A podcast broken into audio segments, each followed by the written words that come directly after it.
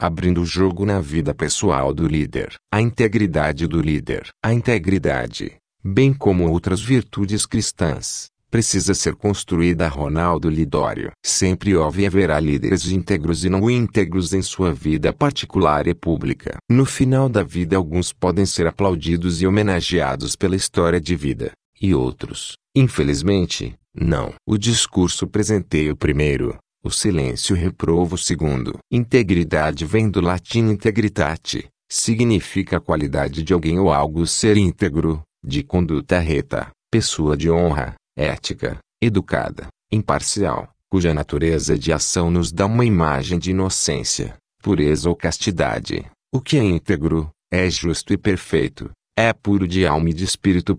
Um, uma definição e tanto. Não é verdade. A pergunta é: quem é realmente íntegro? Acredito que todos nós temos algumas falhas em nossa integridade que precisam ser corrigidas ao longo de nossa vida com Deus, pelo sangue de Jesus, nosso Redentor. Agora um líder precisa trilhar esse caminho sob o risco de se perder e, perdendo-se, levar outros com ele ao abismo. Colocando numa balança quem é o líder e suas características, o prato das virtudes precisa ser mais pesado do que o prato da deformidade para que esse líder possa ter condições de liderar sem que seja pedra de escândalo para alguns ou muitos. Quem dizer que é fácil ser íntegro é porque tem a hipocrisia dentro de si. Mas não é porque seja difícil que não temos que buscá-la em vários aspectos de nossa vida. A palavra de Deus é rígida quanto a buscar o caminho da perfeição e nesse o modelo sempre será Jesus Cristo. Neste capítulo quero trabalhar três aspectos, entre outros que o líder precisa buscar em sua vida pessoal e relacional para que não seja envergonhado e sim reconhecido como uma pessoa de Deus diante de outros e principalmente do próprio Senhor de sua vida. 1. Um, o caráter Ralph Waldo Emerson diz que, o caráter é superior ao intelecto. Ele está absolutamente correto em sua conclusão. É interessante o postulado vindo de uma pessoa que era absolutamente pensante e questionador. O fato é que é impossível pensar em líderes íntegros sem refletir sobre o caráter que esses devem ter. De forma bem simples, Caráter são princípios. É o conjunto de qualidades éticas resultantes na formação moral de uma pessoa. Líderes íntegros precisam ter princípios corretos. Princípios são aprendidos. Assim sendo, o caráter é construído através de um aprendizado, uma disciplina do espírito que depende do esforço individual dos meios culturais à disposição dos indivíduos e da ação poderosa do Espírito Santo em nossas vidas. Construir um caráter requer que nos foquemos em nossos valores e ações. Requer mudanças que passam pela transformação do pensamento. E isso é absolutamente difícil, pois acarreta abrirmos mão de atitudes contrárias à vontade de Deus, ao tempo de tomarmos posições coerentes com a nossa fé e doutrina de termos forças crescentes para buscar ideias e conhecimentos novos a ser adquiridos. Aqui está o grande desafio. Três razões que justificam essa afirmativa. 1. Um, os princípios do nosso tempo são essencialmente humanistas. 2. Sabemos que somos pecadores e que o que queremos isso não fazemos e o que não queremos isso fazemos, conforme Romanos 7,19. 3. Somos profundamente afetados pela realidade que nos cerca. Existem vários exemplos dignos de serem citados de pessoas na Bíblia que nos demonstram traços positivos em seus caráteres. Por exemplo, a sinceridade de Davi, a determinação de Elias, o altruísmo de Esther, a piedade de José, a incorruptibilidade de Noé, a coragem de Débora, a autenticidade de Paulo, o dinamismo de Pedro, a submissão de Sara, a eficácia de Moisés e a fidelidade de Abraão. Mas é claro que todos nós sabemos dos traços negativos dos personagens citados, como somos sabedores de todo o processo de aprendizagem que eles tiveram que experimentar para poderem ser transformados. Sabemos que o nosso padrão absoluto sempre será Jesus. Ele é o nosso alvo.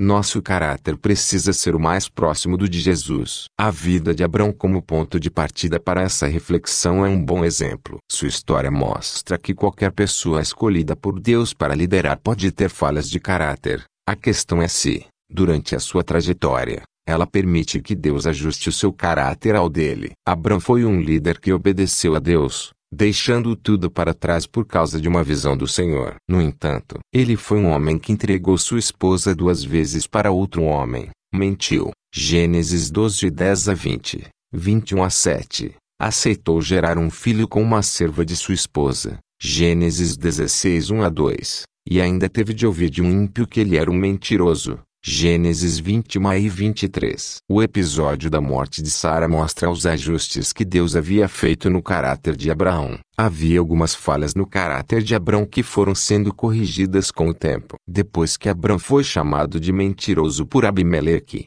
na negociação dos poços de água, Gênesis 21 e 25, a Bíblia não menciona nenhuma fraqueza do seu caráter. Ao contrário, Abram faz questão de comprar o terreno para enterrar sua esposa. Gênesis 24, 4 a 20. 1. Temos que aprender a firmeza de caráter na adversidade. Abrão desceu ao Egito. Às vezes tomamos decisões erradas pressionados pelas adversidades. Abrão estava vivendo uma situação geral difícil. Seus problemas incluíam uma esposa estéril, a separação de seus parentes, e ainda uma terra seca que não produzia nada. A Bíblia diz em Provérbios 14 12 que há um caminho que ao homem parece direito, mas o fim dele são os caminhos da morte. Abrão precisava manter-se fiel à direção divina para que as coisas dessem certo e, infelizmente, não conseguiu mediante o medo. É sempre perigoso, ao sentirmos medo, sairmos da direção divina e passarmos a dirigir a nossa própria vida. O caminho para o Egito é sempre ilusório e termina em frustração. As consequências foram as seguintes: 1. Um, o profeta Abrão é forçado a ouvir a Deus através de Abimeleque, ou seja, neste contexto, Abimeleque é o profeta para com Abraão, e não o contrário. Enquanto Abrão esteve fora da vontade de Deus em terra estranha, não conseguiu construir nenhum altar ao Senhor como fizera antes. A Bíblia declara que o ministério da fé é guardado em uma pura consciência Hebreus 10 e 22.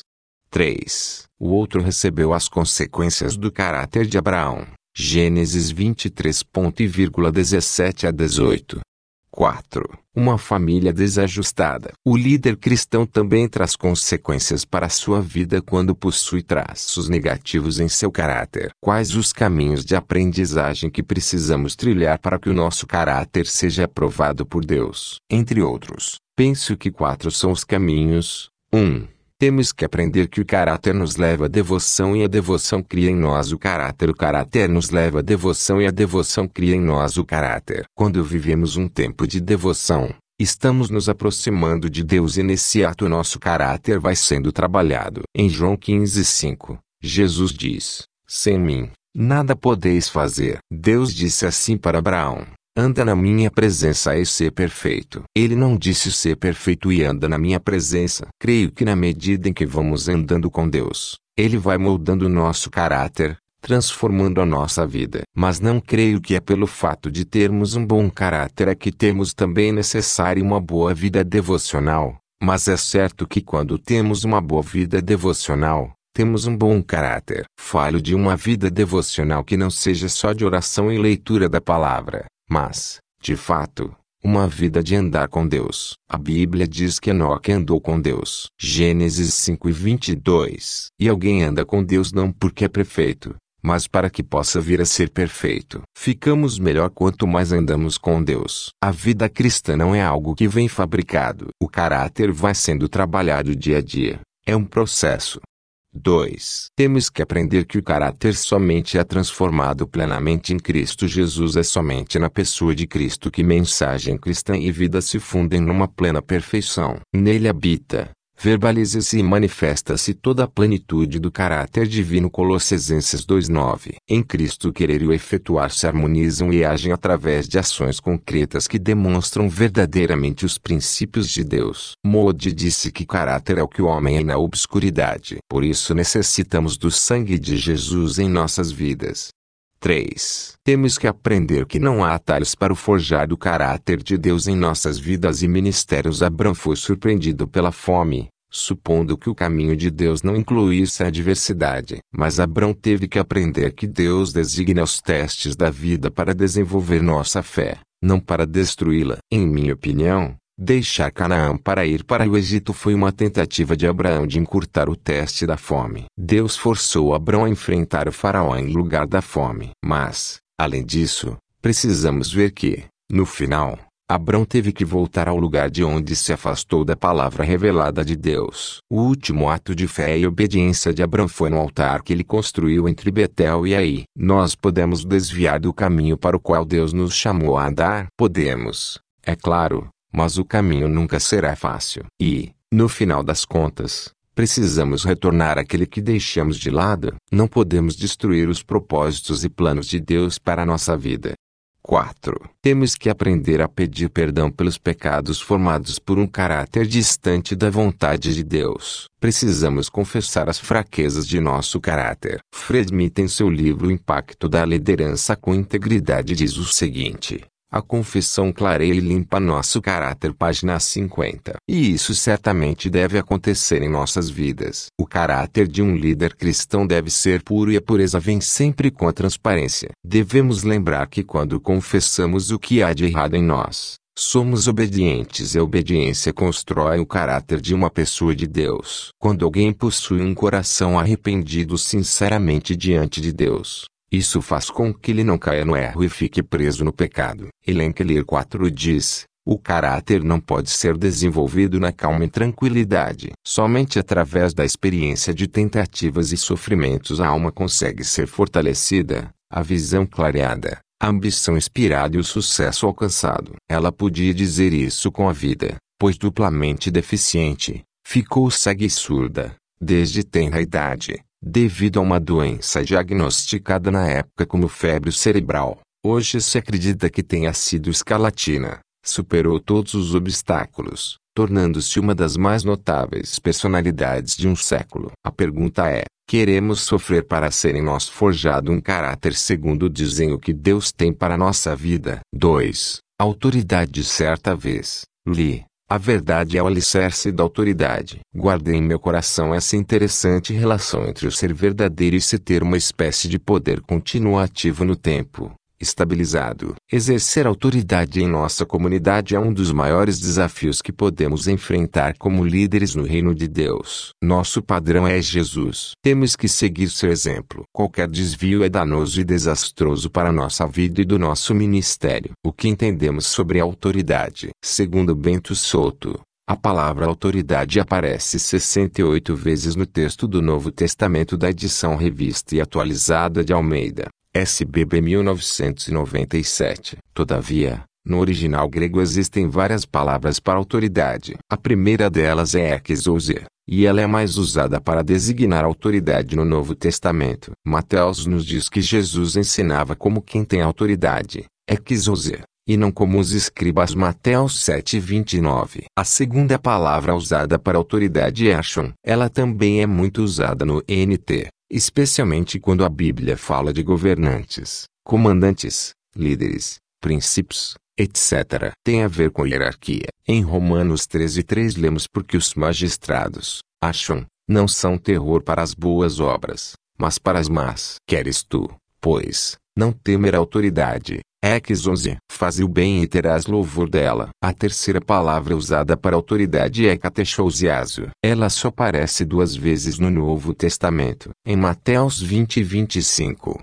Então, Jesus, chamando-os, disse, Sabeis que os governadores dos povos os dominam e que os maiorais exercem autoridade, catechousiaso, sobre eles. E também em Marcos 10 e 42. Mas Jesus, chamando-os para junto de si, disse-lhes: Sabeis que os que são considerados governadores dos povos têm-nos sob seu domínio, e sobre eles os seus maiorais exercem autoridade. Catechosiaso. A quarta palavra usada para autoridade é exosiaso. Mas Jesus lhes disse: Os reis dos povos dominam sobre eles, e os que exercem autoridade, exosiaso, são chamados benfeitores Lucas 22 25. Parece que tanto catechousiaso quanto exousiaso significam autoridade. Exousia, sendo exercida. A quinta palavra usada para autoridade é amperoche. Ela aparece apenas duas vezes no NT. Uma delas é numa admoestação para orar em favor dos reis e de todos os que se acham investidos de autoridade. O peroche, para que vivamos vida tranquila e mansa com toda a piedade e respeito 1 Timóteo 2:2. E a outra é relativa a palavras usadas por Paulo na pregação. Eu, irmãos, quando fui ter convosco, anunciando-vos o testemunho de Deus. Não o fiz com ostentação. O peroxi, de linguagem ou de sabedoria 1 Coríntios 2:1. Segundo Taylor, o peroxi significa elevação, preeminência, superioridade. Depois de cinco palavras para autoridade exonze, achon, catechousiaso, equissias e o peroxi, o apóstolo Paulo usa mais uma neste versículo, autenteu. Não permito que as mulheres ensinem ou tenham autoridade, autenteu, sobre os homens. Segundo, Timóteo 2,12 Temos que recorrer aos cruz se quisermos ter um melhor entendimento. A seguinte explicação é apresentada, autenteu, alguém que com suas próprias mãos mata outro ou a si mesmo, alguém que age em sua própria autoridade, autocrático, um mestre absoluto, governar, exercer domínio sobre alguém, ter completo poder sobre, controlar de maneira arrogante, tiranizadora, controlar, dominar. Controlar de uma maneira dominante é frequentemente expressado idiomaticamente, por exemplo, gritar ordens para, agir como um chefe para, ou latir para. É um domínio exacerbado, quase sangrento. Esse tipo de domínio foi condenado por Jesus. Ele disse: Sabeis que os governadores dos povos os dominam e que os maiorais exercem autoridade sobre eles. Não é assim entre vós. Pelo contrário, quem quiser tornar-se grande entre vós,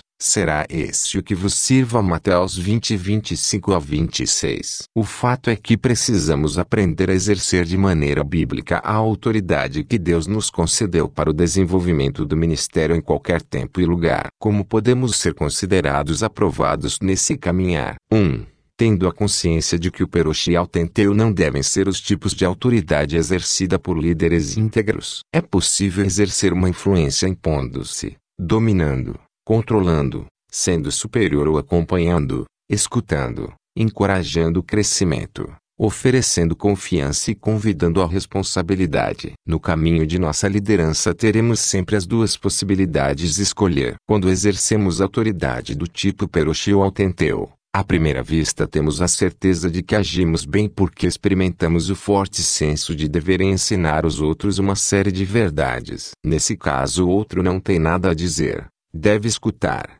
aprender e obedecer. A que a autoridade impõe se impõe. No entanto, quando exercemos tal tipo de autoridade, não somos capazes de alcançar o outro no seu caminho, não o respeitamos, o tratamos como inferior e criamos um senso de culpa em sua vida. A autoridade sadia é aquela que é exercida para ajudar outros a se tornarem responsáveis. 2. Tendo a consciência de que precisamos exercer a autoridade de Cristo em nós mesmos, gosto do versículo, e conhecerão a verdade, e a verdade os libertará. João 8 32 NVI. A verdade é que nos fará livres de todo o poder maligno que habita em nós, em nossa liderança. Cristo exerceu sua autoridade exousia, seu poder de exercer influência, para perdoar pecados, expulsar espíritos maus, vocacionar discípulos, etc. O que fica claro é que todas as atitudes de Cristo eram regidas pelo amor. Ele usou de autoridade para manifestar amor. Na tentação, Mateus 4 a 11, ele poderia utilizar sua autoridade exonze, direito de agir, para fazer coisas boas, mas elas seriam desprovidas de relacionamentos. Onde não há ações de amor, autoridade se torna sinônima de poder, e este destrói. Todas as tentações do diabo instigavam Jesus a utilizar a sua autoridade.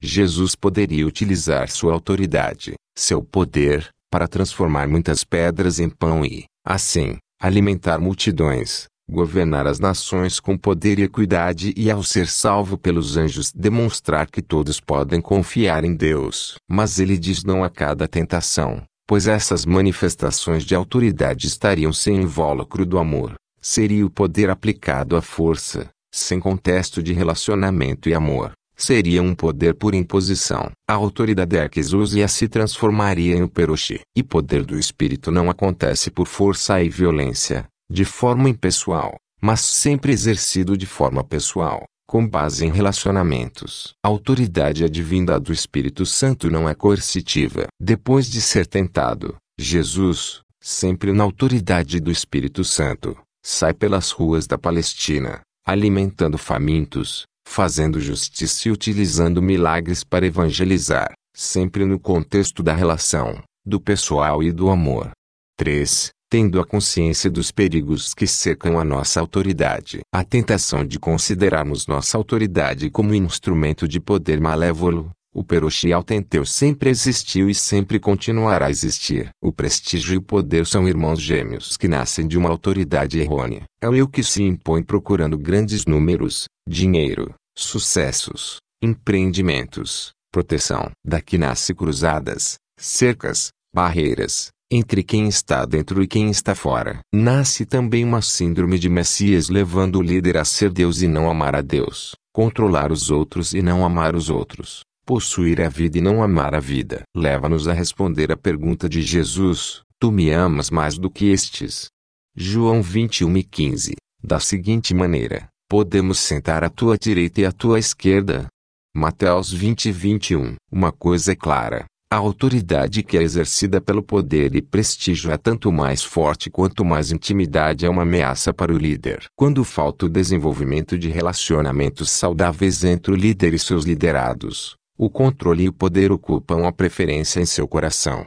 4. Tendo a consciência de que precisamos de discernimento, nosso coração é enganoso. Por isso precisamos buscar em Deus discernimento para percebermos se estamos usando a autoridade de Deus. Exosia. Em nosso ministério, o esquema de discernimento correto deve obedecer, o reconhecer. É preciso, mediante avaliação no Espírito Santo, reconhecer a tentação de ser grande ou de se ter uma grande igreja usando para tanto uma autoridade em que o outro é apenas um número e um meio para alcançar os objetivos, perceber que as tensões, fraturas, solidão, medo, despeitos, amor não correspondido podem ter transformado um líder que usava autoridade para abençoar em um líder amargo que usa agora autoridade para manipular. Compreender, significa passar do que aparece externamente ao significado profundo. Porque a nossa autoridade sadia se transformou em hiperoshi ou autenteu ou até mesmo na combinação de ambas. Isso faz com que conheçamos os movimentos que nos levaram a estar agindo dessa maneira. Não reconhecer significa repetir ou perpetuar o passado. O julgar.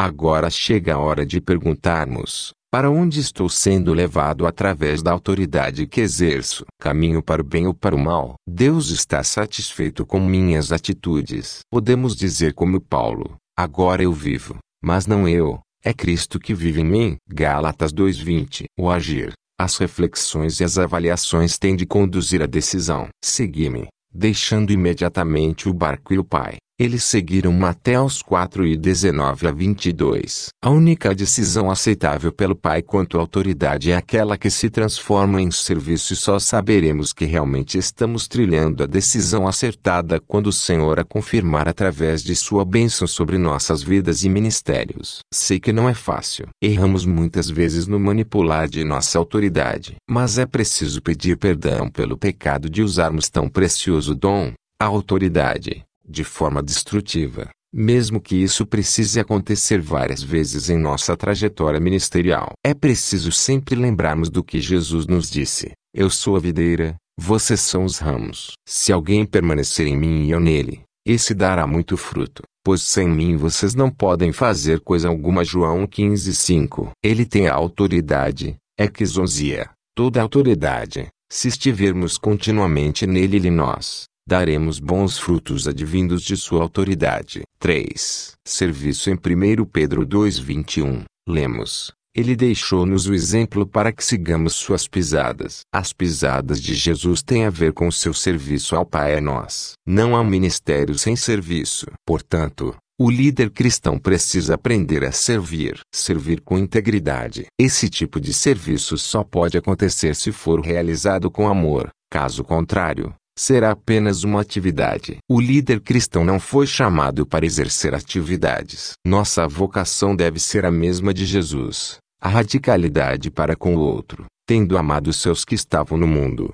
amou-os até o fim. João 13:1. Dois caminhos que temos de tomar para que sigamos as pisaduras de Jesus. 1.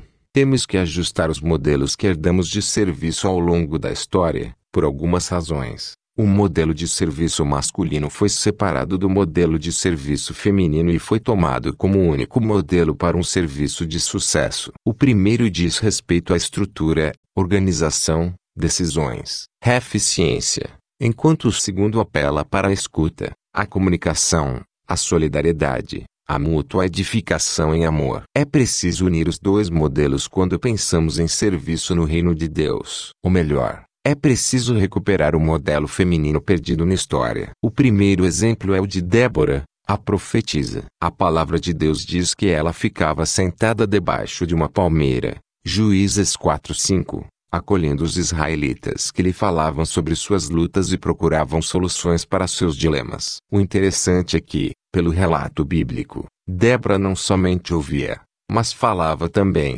Juízes 4:4. O importante aqui são os dois serviços realizados por ela, o da escuta e o do anúncio. A atitude de ficar sentado dá a ela uma visão clara dos fatos da vida a partir da audição, ao tempo que faz dela a própria boca de Deus quando ordena a Baraque que faça o que precisa ser feito, quando se faz líder do culto de celebração, agradecendo a Deus pela vitória. Nosso serviço deve ser resultado do que ouvimos do povo. O povo sofre, as pessoas estão perdidas à procura de consolo. O líder íntegro é aquele que está disposto a ser solidário com o seu povo, que assume suas responsabilidades, que não fica calado e nem passivo, apesar de saber que o mal experimentado muitas vezes é resultado da própria ação do povo que anda em desobediência a Deus. O segundo exemplo é o de Miriam. Uma das coisas interessantes em sua vida foi a sua ligação com a água, da salvação de seu irmão, da salvação do seu povo, como da contestação.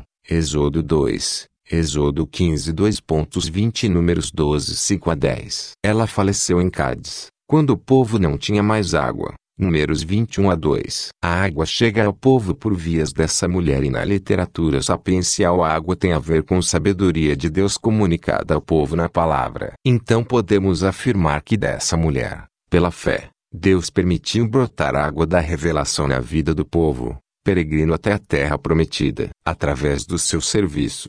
Êxodo 15, 20 a 21.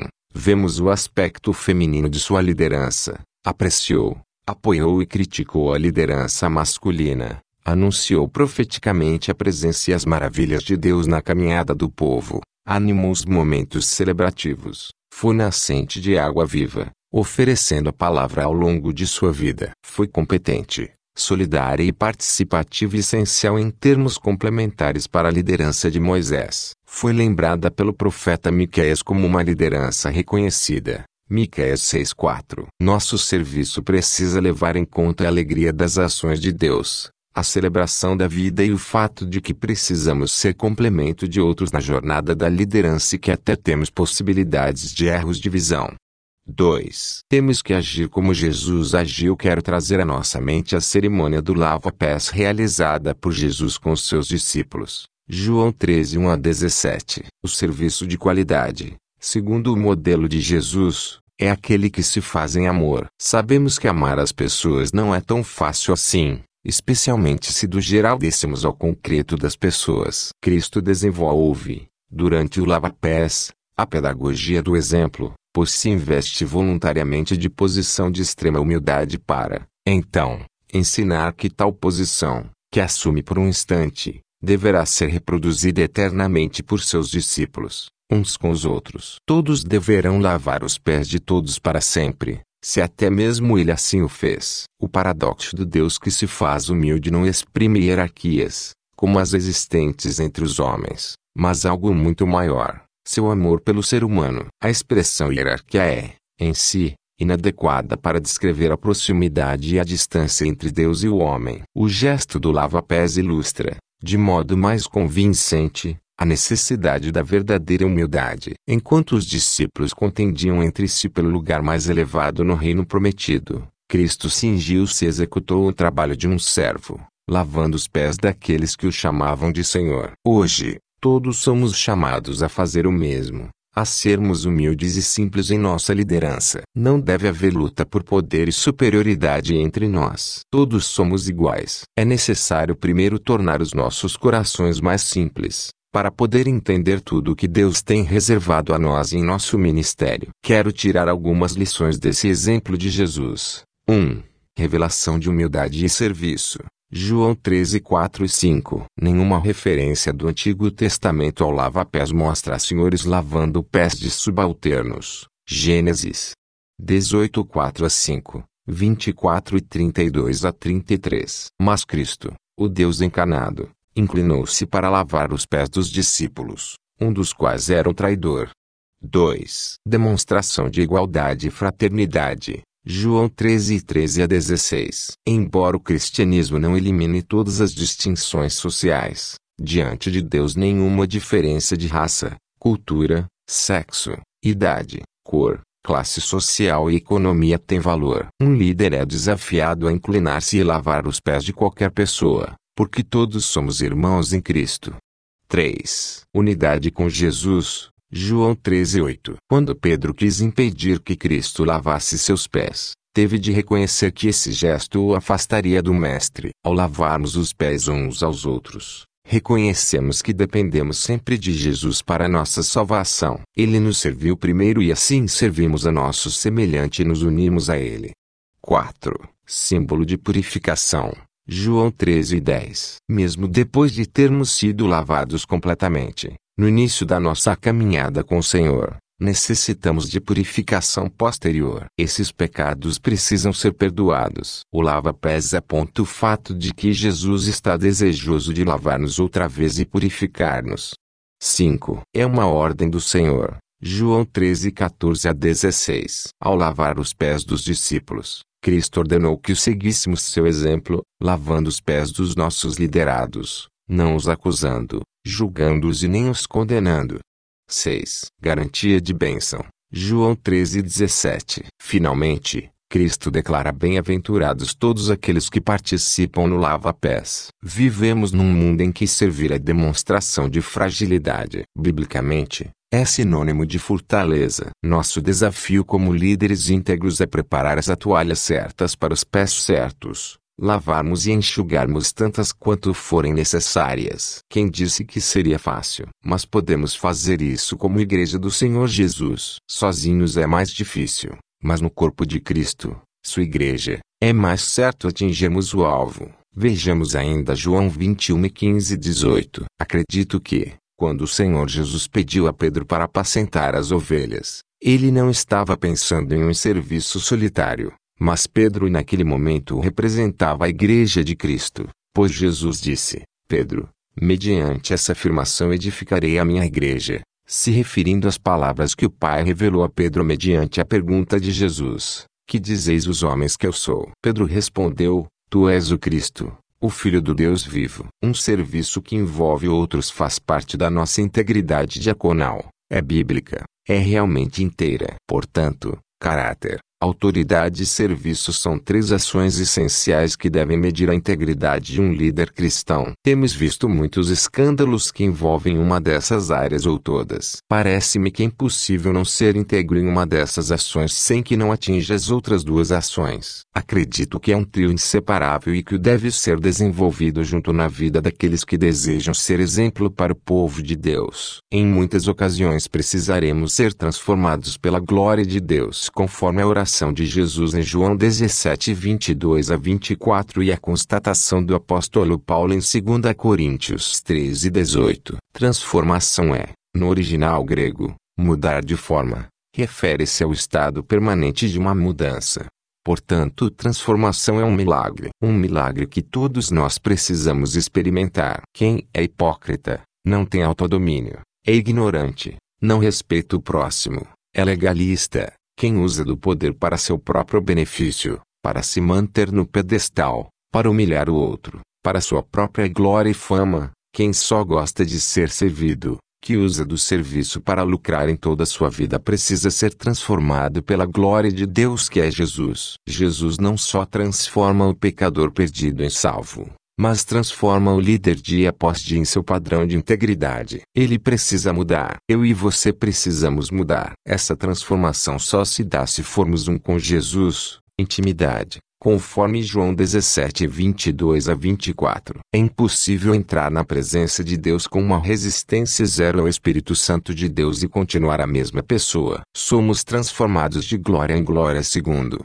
Coríntios 13, 18. A busca por santidade que, em outras palavras, é a busca pelo padrão de Deus em nossas vidas, que vem pelo temor e tremor diante de Deus, que vem por tirar as sandálias dos pés pela consciência de que o lugar em que pisamos santo é, onde somos 100% seres humanos, mas 100% cheios do Espírito Santo de Deus, onde temos filtros em nosso espírito para respeitar a Deus. A busca por cura interior, pela nossa consciência que temos enfermidade em nossa alma que nos leva a pecar contra Deus, e que Satanás usa essas enfermidades para nos levar a pecar e que nossa cura somente acontece quando enxergamos como Deus nos enxerga por nossa constituição e não por nossa deformação fazendo-nos crescer. E a nossa interação com o mundo sobrenatural onde os milagres da transformação de nossa personalidade, pensamentos e ações acontecem mudando o nosso nome, a nossa vida, e o nosso caminho vão fazer com que a glória de Jesus esteja em nós e vamos ser bem-sucedidos em tudo que fizermos porque já fomos trabalhados pelo Espírito Santo em nossa essência. Que sejamos íntegros fazendo com que a glória do Senhor, sua Majestade e o seu brilho acompanhem a revelação da presença e do poder do próprio Deus em nossos relacionamentos pessoais e ministeriais.